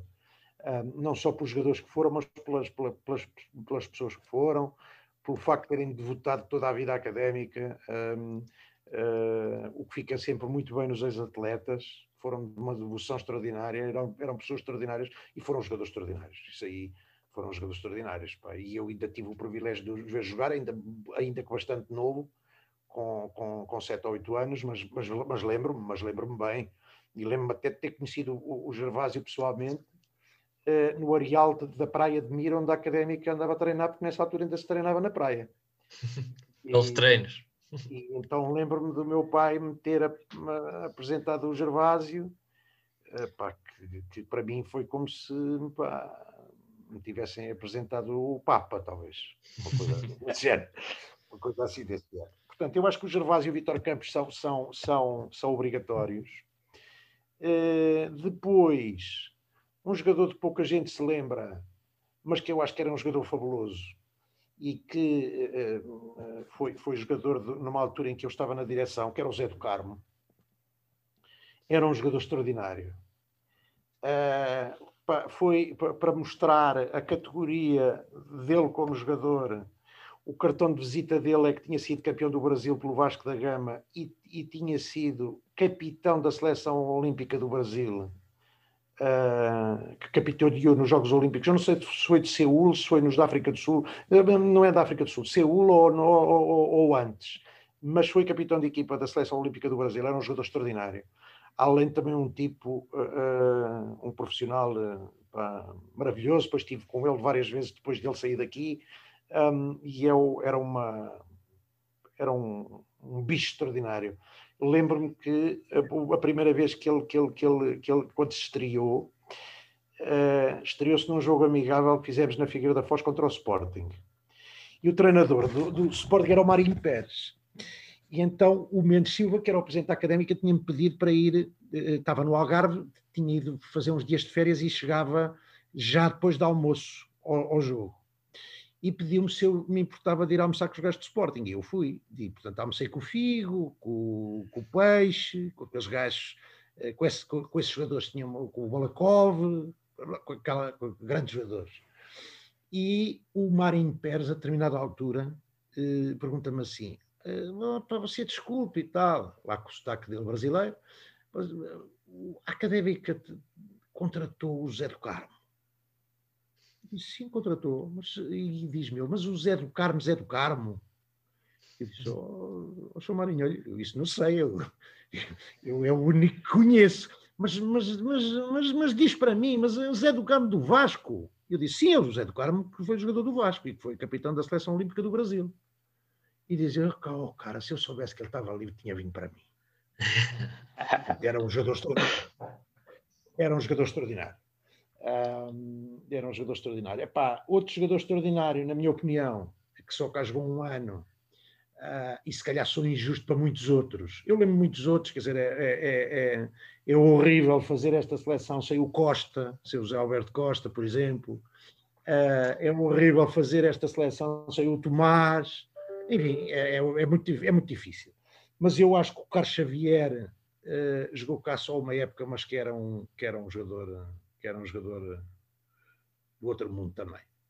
Uh, e que podia ter ido muito mais longe na carreira é daqueles que, aliás, como o Pedro, como o irmão, que não consta aqui no meu 11, vocês depois vão perceber porquê, porque só tenho dois lugares na frente de ataque e esse não, não, não dá. mas, mas o Pedro é outro, é, o Pedro é outro, outro que é uma pena não conseguir pôr aqui, mas o, mas o Carlos era um, era, um, era um jogador extraordinário que eu acho que ficou prejudicado pelo facto de ser polivalente. É que o Carlos jogava em todo lado. Jogou a lateral direito uma data de anos, jogou a médio uma data de anos, jogou a central, jogava, jogava a central com uma categoria, viu fazer uma exibição nas Antas uma vez, uma coisa monumental. Meteu o Madger no bolso e meteu o Jaime Pacheco no bolso, enfim. Foi, fez 30 por uma linha. E era, eu acho que eu gostava muito, acho que era um jogador extraordinário. Pá, na frente, pois na frente, eu, eu, isto, isto nem obedeceu a critérios táticos, não é? Porque eu se calhar não podia pôr esta equipa toda junta a jogar. Eh, com a categoria que eles tinham, se calhar até podia.